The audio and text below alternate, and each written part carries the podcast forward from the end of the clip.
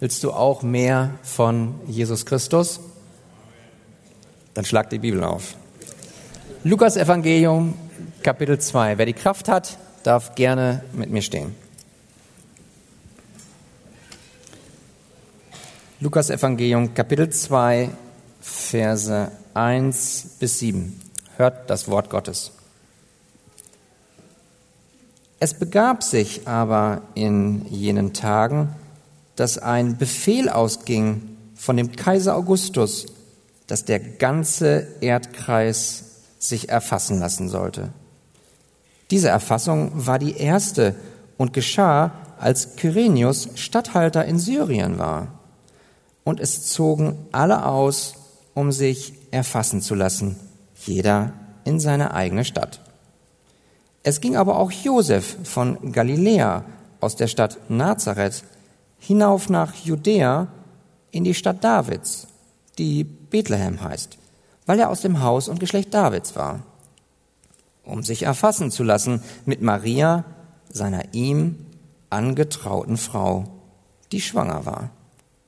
Es geschah aber, während sie dort waren, da erfüllten sich die Tage, dass sie gebären sollte. Und sie gebar ihren Sohn, den Erstgeborenen, und wickelte ihn in Windeln und legte ihn in die Krippe, weil für sie kein Raum war in der Herberge. Amen. Lasst uns beten. Herr himmlischer Vater, Herr, ich danke dir für dein Wort. Herr Jesus Christus, wir brauchen dich mehr. Wir wollen mehr von dir lernen, mehr über dich lernen. Und so bitte ich dich, Heiliger Geist, dass du unsere Herzen jetzt öffnest für die Wahrheit, die aus diesem Text fließt, dass du dich uns offenbarst, so dass wir dich, Vater, dass wir dich, Jesus Christus, mehr lieben, mehr gehorchen, mehr nachfolgen. Und das ist eine, eine Sache, die nur du schenken kannst. Und so bitte ich dich, dass du unsere Herzen dafür öffnest, für dich, Jesus Christus. Und in deinem Namen bete ich das. Amen. Amen. Setzt euch gerne. Herr, wir wollen mehr lernen.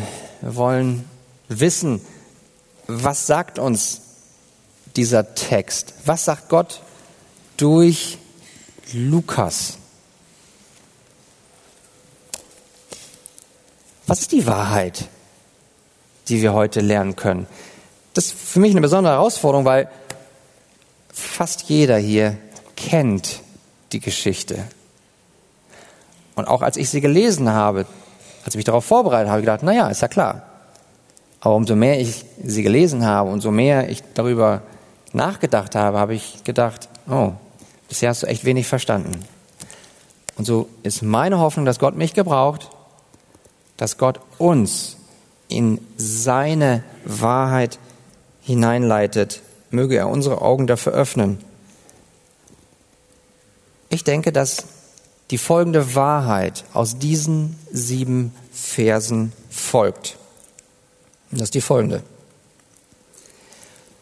Gott hält das ganze Leben aller Menschen in seiner Hand, um seinen Erlösungsplan zu verwirklichen. Gott hält alle Menschen, das ganze Leben von allen Menschen in seiner Hand um seinen Erlösungsplan zu verwirklichen. Und das folgt aus dem, was Lukas sagt. Wenn wir uns da die ersten drei Verse anschauen, dann sehen wir, dass Gott souverän ist. Er ist allmächtig. Er hält die Zeit der Geburt Jesu Christi in seiner Hand. Dann aus den Versen 4, 5, da werden wir sehen, dass Gottes Vorsehung alles im Leben der Menschen lenkt, sogar den Ort der Geburt Jesu Christi. Und schließlich in den Versen 6, 7 sehen wir dann Gottes Charakter in seiner Demut. Wir werden erniedrigende Umstände sehen, unter denen der Sohn Gottes geboren wurde als Mensch. Und diese drei Aspekte, sowohl Gottes Souveränität als auch seine aktive Vorsehung, als auch seine Demut ergeben die Wahrheit, dass Gott das ganze Leben aller Menschen, auch dein Leben, in seiner Hand hält, um seinen Erlösungsplan zu verwirklichen. Also lasst uns anschauen zunächst einmal das Wann. Wann wurde Jesus Christus geboren? Verse 1 bis 3. Dann werden wir uns anschauen zweitens das Wo. Wo Jesus Christus geboren wurde in den Versen 4 bis 5. Und drittens gucken wir uns an das Wie, also die Umstände, unter denen Jesus Christus geboren wurde in den Versen 6 bis 7. Aber der Reihe nach. Zuerst das Wann. Wann Jesus Christus geboren wurde. Und wir lesen in den ersten drei Versen das folgende. Es begab sich aber in jenen Tagen, dass ein Befehl ausging von dem Kaiser Augustus, das ganze Erdkreis sich erfassen zu lassen. Diese Erfassung war die erste und geschah, als Kyrenius Statthalter in Syrien war. Und es zogen alle aus, um sich erfassen zu lassen, jeder in seine eigene Stadt. Hier dürfen wir sehen, dass Gott wollte, dass zu einem ganz bestimmten Zeitpunkt sein Sohn geboren werden sollte. Woran erkennen wir das? Wir müssen uns einfach angucken, was Gott uns durch Lukas hier mitteilt, in welchen zeitlichen Zusammenhang er die Geburt seines Sohnes stellt. Wir lesen da am Anfang, es begab sich. Was heißt das? Es begab sich. Das heißt, es geschah, es passierte wirklich. Lukas sagt hier, was ich euch hier gebe, das ist das, was ich euch schon ganz am Anfang meines Evangeliums gesagt habe. Ich gebe euch einen Tatsachenbericht. Das, was ich euch jetzt sage, die ganzen, auch die zeitlichen Umstände, unter denen der Sohn Gottes geboren wurde, das ist wirklich passiert. Wie fängt im Gegensatz dazu ein Märchen an? Es war einmal. Und dann kommt doch eine erfundene Geschichte, etwas Mystisches. Aber Lukas erzählt uns hier nicht eine Legende, sondern er erzählt uns eine Realität. Und deswegen sagt er uns, es begab sich, es geschah. Vers 2, es war die erste Erfassung und sie geschah. Vers 6, es geschah aber. Also es passieren Dinge. Lukas ist das wichtig. Gott ist es wichtig, durch Lukas uns zu sagen, da sind Dinge passiert. Du willst wissen, zu welchem Zeitpunkt der Sohn Gottes geboren wurde? Dann schau mal, was ich dir jetzt alles an Tatsachen gebe. Das kannst du alles nachprüfen. Das ist wirklich passiert. Und was ist passiert? Kaiser Augustus, was macht er? Er erlässt einen Befehl. Es erfolgt eine Anordnung durch den Kaiser. Also in dem Falle zu der damaligen Zeit Julius Caesar. Was ordnet er innerlich an? Es sollen sich alle erfassen lassen. Es sollen sich also alle Menschen in diesem römischen Reich, dem gesamten Erdkreis, in Listen eintragen lassen. Alle sollen gezählt werden. Lukas sagt uns auch in Vers 2, wer derjenige ist, der das Ganze durchführen soll. Das ist der Statthalter Kyrenius. Denn zu dem Zeitpunkt, wo Jesus geboren wurde, da wisst ihr doch, da war doch der Kyrenius, der Statthalter. Und er war derjenige, der diesen Befehl des Kaisers durchgeführt hat. Das ist der zeitliche Zusammenhang. Seht ihr, wie es hier um die Zeit geht? Und jetzt gucken wir uns an, was wir daraus schließen können, wie souverän Gott das alles wunderbar lenkt. Was hat der Kaiser Augustus gemacht? Nun, der will, dass in seinem gesamten Reich alle gezählt werden. Warum macht er das? Nun, wir können nicht in sein Herz schauen, aber was mag ihn bewegt haben? Er war der mächtigste Mann zu der damaligen Zeit. Er wollte, dass alle erfasst werden. Ja, vielleicht hat er den Gedanken gehabt, wenn ich sie erstmal alle auf dem Papier habe, dann weiß ich, wen ich, zu besteuern, wen ich besteuern kann. Ich weiß auch gleichzeitig, wen ich alles als Männer einziehen kann in meine Armee. Vielleicht hat er auch den Gedanken gehabt, Mensch, ich bin schon toller, ich bin der wichtigste Mann, ich bin der Kaiser des römischen Reiches. Der Kaiser will also dem Volk, insbesondere auch dem jüdischen Volk, Abgaben auferlegen. Er will ihnen ein neues, schweres Joch auflegen. Es steht hier, es war die erste Erfassung. Für die Juden war es das erste Mal. Er wollte dem jüdischen Volk verbieten, dass es sich von nun an seinem Gott, Yahweh, zuordnet. Also von seinem Gott erfassen lässt. Es erscheint doch so, als ob die Juden hier abgeschnitten und entfremdet werden von dem Bund mit ihrem Gott. Das ist, das ist hier der Tiefpunkt der Geschichte Israels. Lukas hatte einen ganz bestimmten Sinn damit, das so auch alles in den Fakten darzubringen. Es ist nicht mehr die glorreiche Zeit, wie damals unter David und Salomo. Großes Reich. Aber was passierte? Es kam zur Teilung des, des großen Reiches in zwei Teile, Nordreich, Südreich. Südreich, Nordreich, letztlich beide zerfallen durch Götzendienst. Wer würde zu dem Zeitpunkt, als sich das ereignet hat mit der Geburt Jesu, wer hätte da gedacht, heute, jetzt kommt die Wende, jetzt kommt die Rettung? Ich meine, das war der absolute Tiefpunkt der Geschichte Israels, der gesamten Menschheit. Keiner würde das erwarten. Und genau das zeigt Gottes Größe. Wo es keiner erwartet, greift Gott ein. Und plötzlich bringt er entgegen aller menschlichen Erwartung Rettung. Denn was macht Gott? Er gebraucht den mächtigsten Mann der damaligen Zeit, den Kaiser. Er gebraucht sozusagen auch eine böse Tat zu etwas Gutem, zur Rettung, zur Erlösung braucht er das. Maria kommt aus Nazareth nach Bethlehem, um sich dort zu erfassen und während dieses Aufenthalts ein Kind zu gebären. Also mich hat das an Josef erinnert. Der Cäsar gedachte Böses zu tun. Aber Gott gedachte es gut zu machen, um ein zahlreiches Volk am Leben zu erhalten. Seht ihr, wie Gott die Zeit in seiner Hand hat? Der Apostel Paulus sagt uns in Galater Kapitel 4, Vers 4, als aber die Zeit erfüllt war, da sandte Gott seinen Sohn. Diese Zeit war jetzt erfüllt. Das römische Reich war groß. Es war zu dem Zeitpunkt sogar Frieden. Pax Romana, der Frieden in Rom. Das war genau der richtige Zeitpunkt, wo Gottes Friedefürst kommen sollte.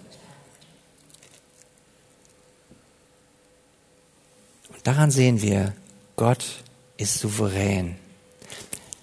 Was sagt König David im Psalm 31, Vers 16? Er sagt, in deiner Hand, o oh Herr, steht meine Zeit. In deiner Hand, Herr, steht meine Zeit. Gott ist souverän, er ist, er ist allmächtig, er hat alle Macht, um seinen Willen umzusetzen. Was er will, das setzt er um. Und wenn Gott will, und er hat es so beschlossen, dass sein Sohn zu einem ganz bestimmten Zeitpunkt geboren wird, auch zu einem bestimmten Ort, dann führt Gott es in seiner Allmacht so. Gott gebraucht also sogar die mächtigsten Menschen, Kaiser, Könige auf Erden, um seine Ziele zu erreichen. Also mich hat das erinnert an Sprüche 21.1. Gleich Wasserbächen ist das Herz des Königs in der Hand des Herrn. Er leitet es, wohin er will. Ich meine, der Mensch denkt, aber der Herr lenkt. Also, Wenn Gott will, dass Maria und Josef zu einem bestimmten Zeitpunkt in Bethlehem sein sollen, dann ist Gott auch fähig, diesen seinen heiligen Willen umzusetzen. Und dann lenkt Gott die Herzen der Menschen. Die Herzen sind in seiner Hand. Er lenkt die Herzen seiner Heiligen, Maria und Josef. Er lenkt aber auch die Herzen der Gottlosen. Hier in den Versen die des, das Herz des Kaisers und des Statthalters. Also da haben wir jetzt gesehen, was der Kaiser insbesondere gemacht hat und auch was Gott gemacht hat. Aber was macht unser Herz damit? Gott hält doch nicht nur den Zeitpunkt der Geburt seines Sohnes in seiner Hand, sondern er hält doch auch unsere Zeit, meine Zeit, deine Zeit in seinen Händen. Lass doch Davids Worte auch unsere Worte sein. Meine Zeit steht in deiner Hand. Ich frage dich, ich frage mich, ich frage uns. Auf wen vertrauen wir? Auch gerade jetzt in dieser Vorweihnachtszeit.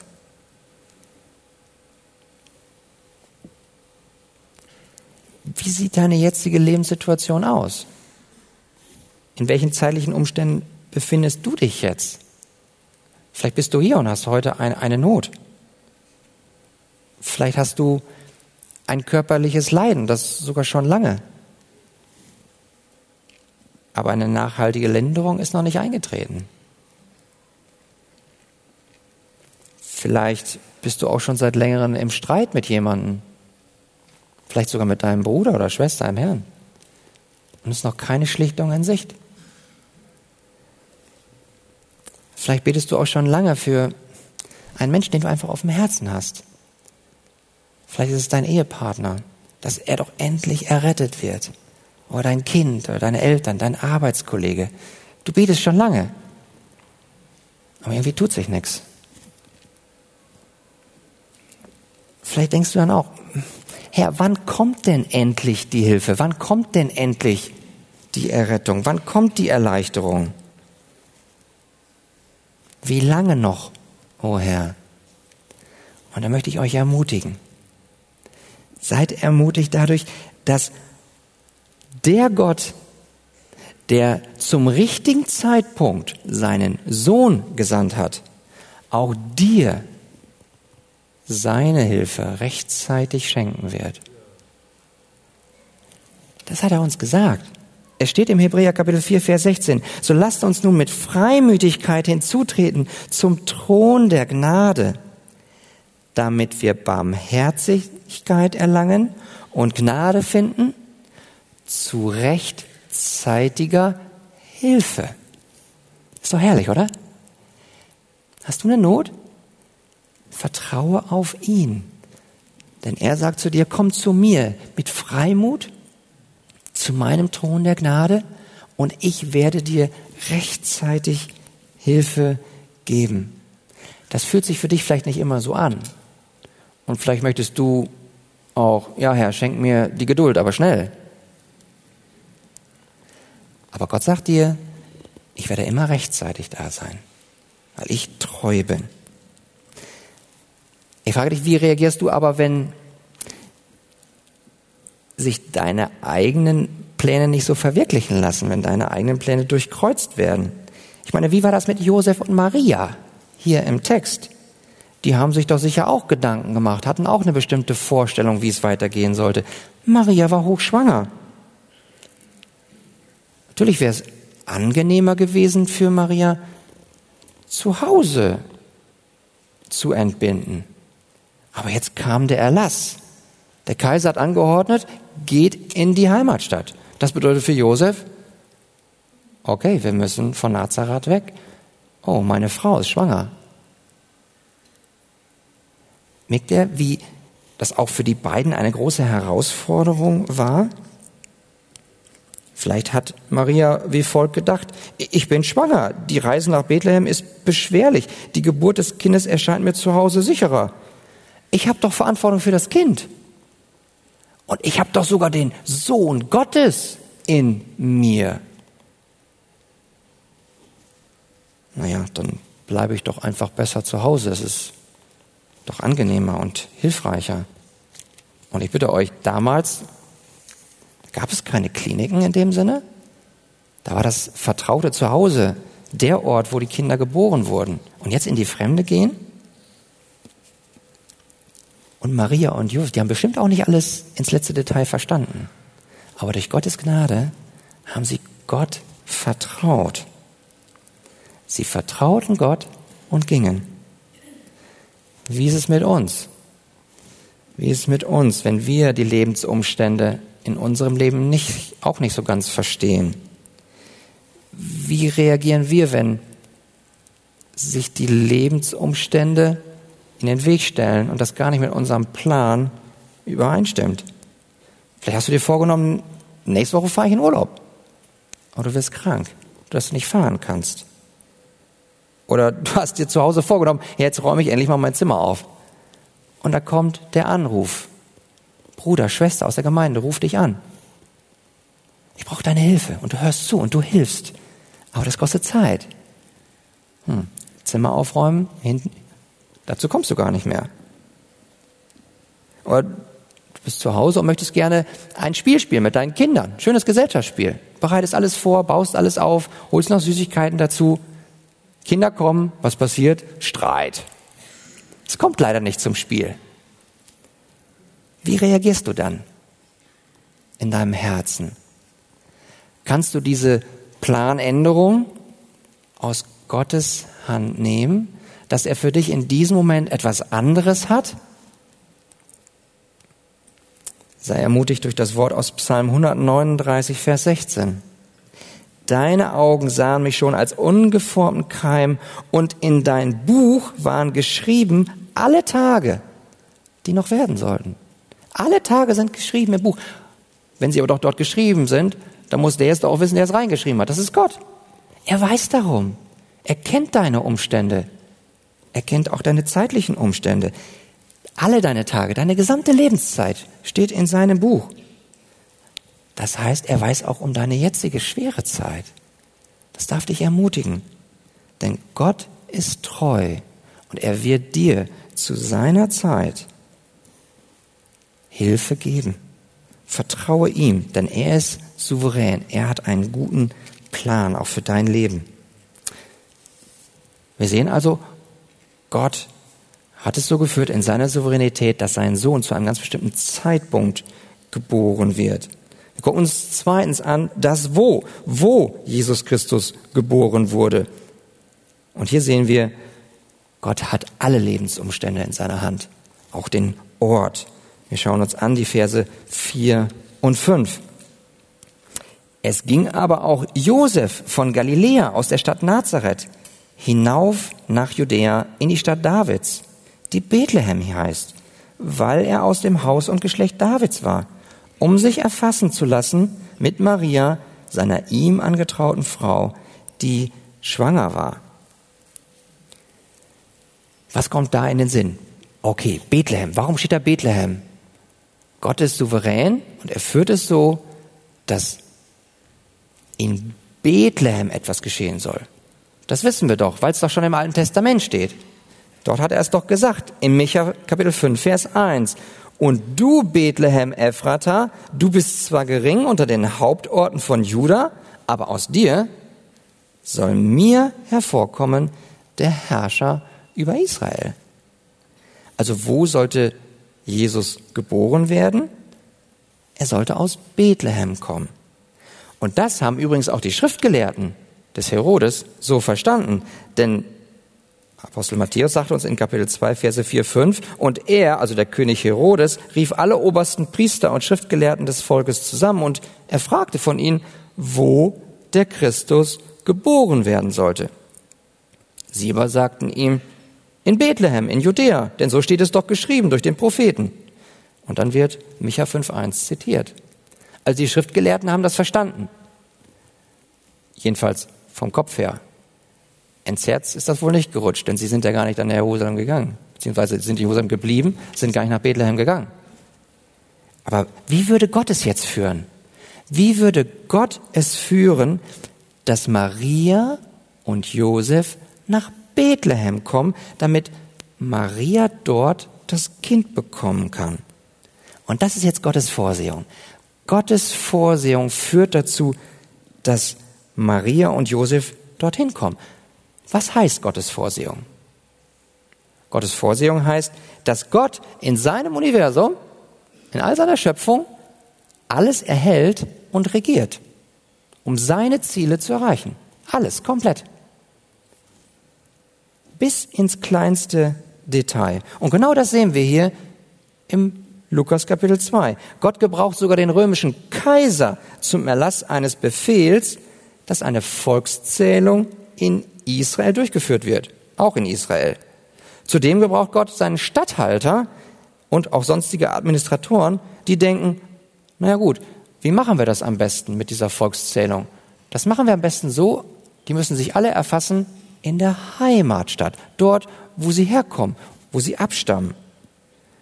Und deswegen schreibt uns Lukas die Verse 4 und 5, wo es dann heißt, dass der Josef von Galiläa aus der Stadt Nazareth hinaufgeht nach Judäa, was die Stadt Davids ist, die Bethlehem heißt, weil Josef aus dem Haus und Geschlecht Davids ist. Also weil es Davids Stadt war und Josef von David abstammt, muss auch Josef nach Bethlehem. Ist doch herrlich, wie Gott das alles führt, oder? So führte Gott es also, dass Josef und Maria sich auf den Weg machten von Nazareth nach Bethlehem, so dass die Verheißung in Micha 5.1 durch Gottes souveräne Hand erfüllt wurde. Und jetzt ist wichtig, dass wir das wiederum auf unser Leben anwenden. Denn Gott hat doch nicht nur den Ort der Geburt seines Sohnes in seiner Hand, sondern Gott hat auch jeden Ort, an den er dich stellt, fest in seiner Hand. Bist du das bewusst? Ist das nicht herrlich, eine herrliche Wahrheit? Wo hat Gott dich zurzeit hingestellt? In welche Stadt? In welches Haus? In welche Wohnung? In welche Straße? An welchen Arbeitsplatz hat er dich gestellt? An welchem Bürotisch? Neben welcher Person? Das ist kein Zufall. Das ist Gottes wunderbare Vorsehung. In welche Ehe hat er dich gestellt? Welchen Ehepartner hat er an deine Seite gestellt? Das ist kein Zufall. Das ist Gottes Wirken. Ja, ihr dürft eurem Ehepartner in die Augen sehen und Gott dafür danken, dass Gott es so geführt hat, dass ihr verheiratet seid.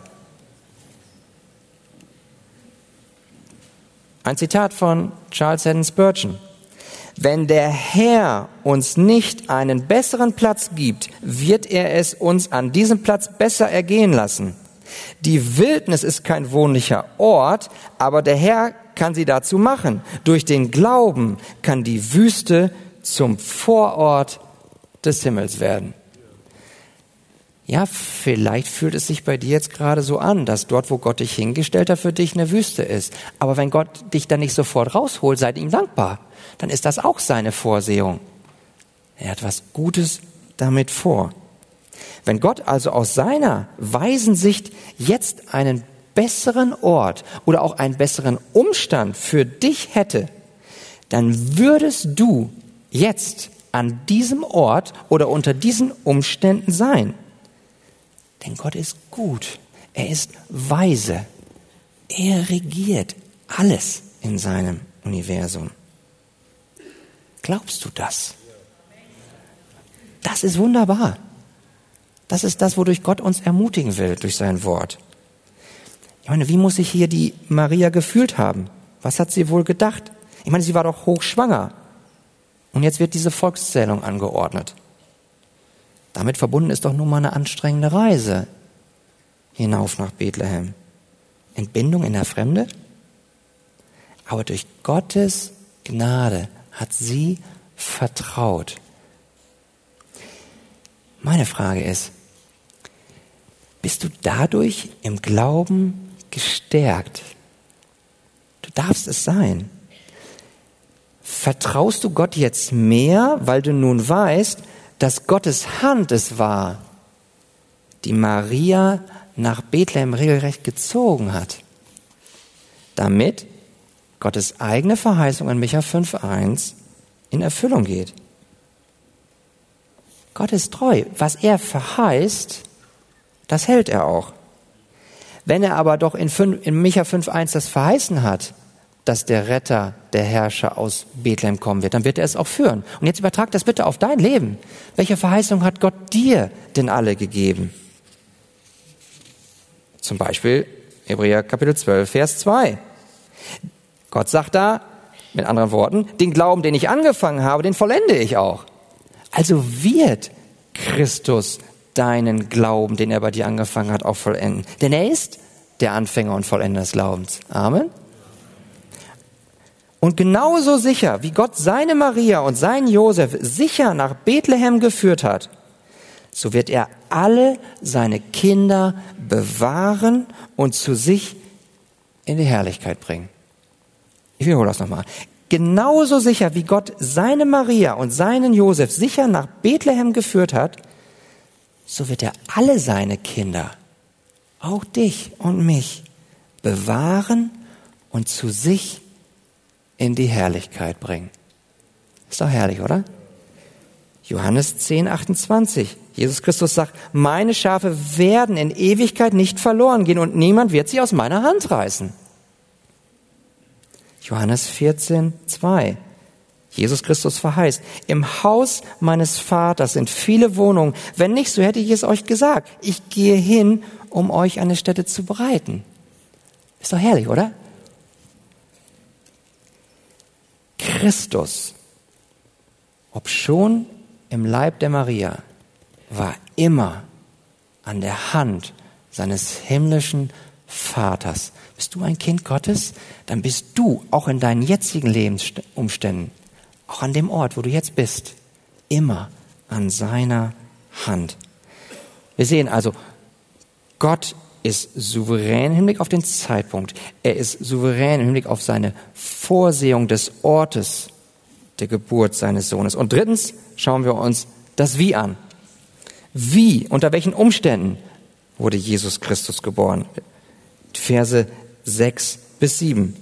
Es geschah aber, während sie dort waren, da erfüllten sich die Tage, dass sie gebären sollte.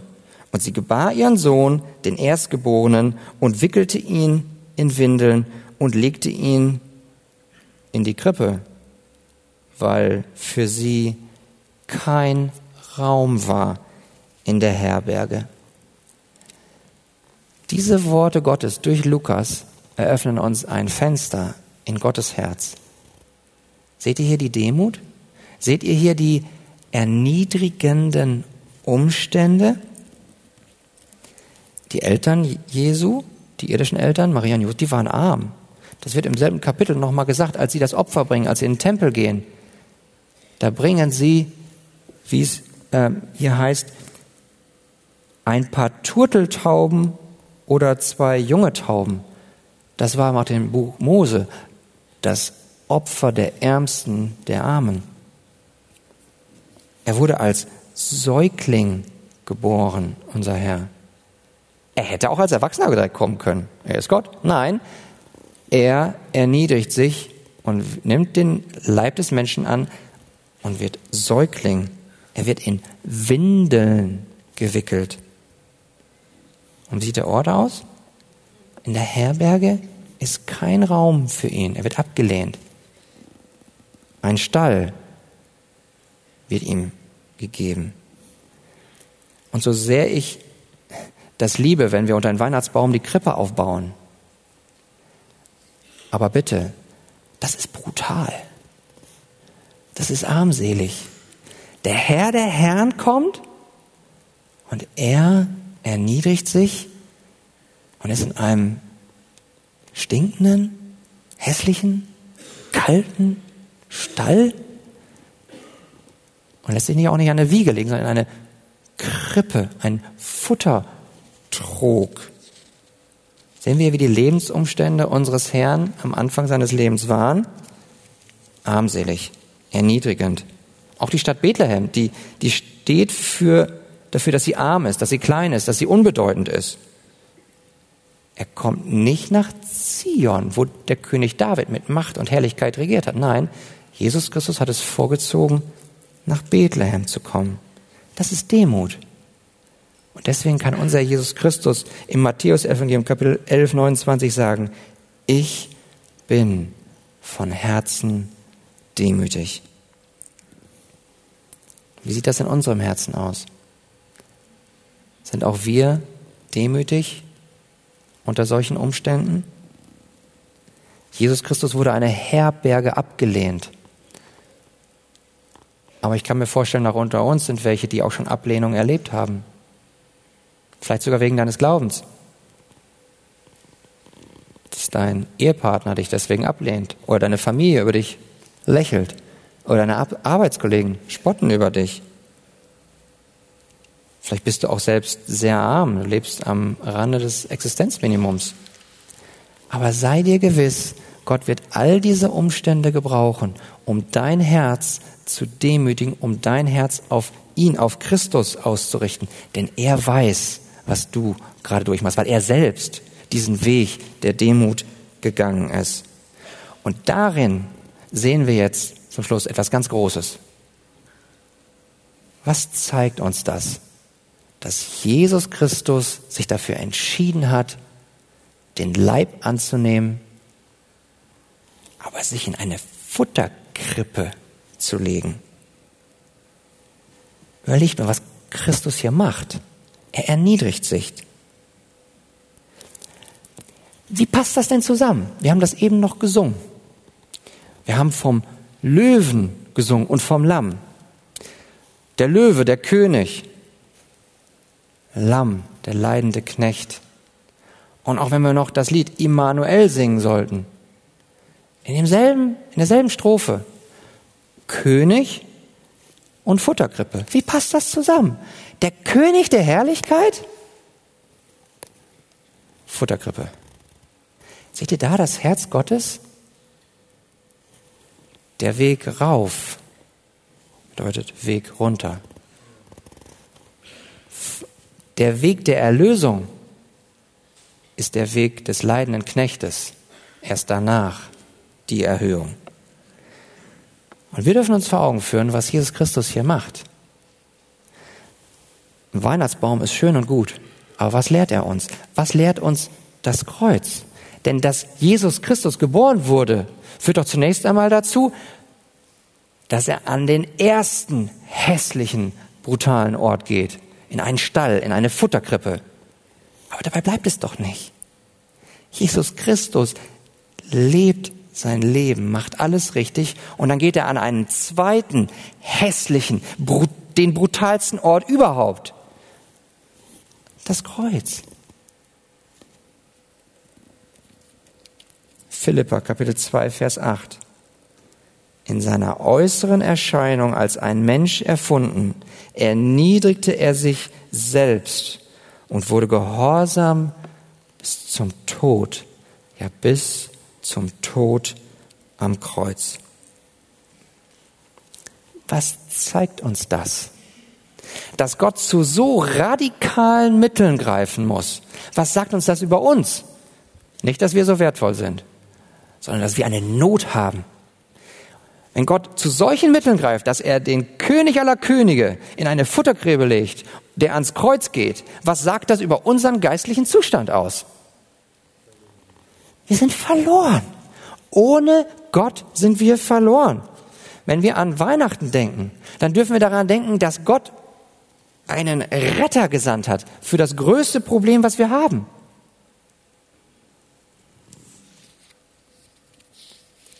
Er ging in die Krippe und er ging ans Kreuz. Und das freiwillig. Was hat Jesus wohl motiviert, das zu tun? Haben wir das verdient? Nein. Verdient hätten wir es, auf ewig von Gott getrennt zu sein. Wegen unserer Sündhaftigkeit. Es war die Liebe das Motiv. Johannes 3:16. Denn so sehr hat Gott die Welt geliebt. Die Welt? Die hat ihn abgelehnt. Er hat ihm noch nicht mal eine Herberge gegeben, er hat noch nicht mal Raum gegeben. So sehr hat Gott die Welt geliebt, dass er seinen eingeborenen Sohn gab, damit jeder, der an ihn glaubt, nicht verloren geht, sondern das ewige Leben hat. Bist du hier und sagst, ja, Weihnachten ist ja schön, aber ich habe gar keine Not. Dann möchte ich dich einladen. Denk doch mal über dein Herz nach, über deine geistliche Not. Wir müssen alle irgendwann vor Gott stehen. Ich muss da stehen, du musst da stehen. Was wirst du sagen? Wirst du auf deine eigenen guten Werke zeigen? Oder wirst du sagen, nein, aber da hat jemand für mich gelebt, der ist sogar auf die Erde gekommen, der hat sich gewähren lassen, der den Leib angenommen hat, alles perfekt gemacht. Er schenkt mir seine Gerechtigkeit. Und er schenkt mir nicht nur seine Gerechtigkeit, er ist sogar für meine Sünde gestorben. Am Kreuz, stellvertretend für mich, hat er den heiligen, gerechten Zorn des Vaters vollkommen besänftigt. Und dadurch können wir vor Gott stehen. Das ist das, wodurch auch du vor Gott stehen kannst. Durch den Glauben. Aus Gnade. Lass dich erretten. Es war also die Liebe Jesu Christi zum Vater und die Liebe für seine Auserwählten in der gefallenen Welt, dass er sich da bewusst für entschieden hat, sich zuerst in die Krippe zu legen und dann ans Kreuz zu gehen. Wir sehen, Weihnachten ist zwar auf der einen Seite eine Tatsache, es hat sich alles real abgespielt, aber Weihnachten ist mehr als eine Tatsache. Weihnachten ist eine Person, es ist Jesus Christus. Unsere Hoffnung sollte auf ihm sein. Warum? Warum darfst auch du ihm vertrauen? Weil Gott es ist, der das ganze Leben aller Menschen, auch dein Leben, in seiner Hand hat, um seine Erlösung zu verwirklichen. Amen.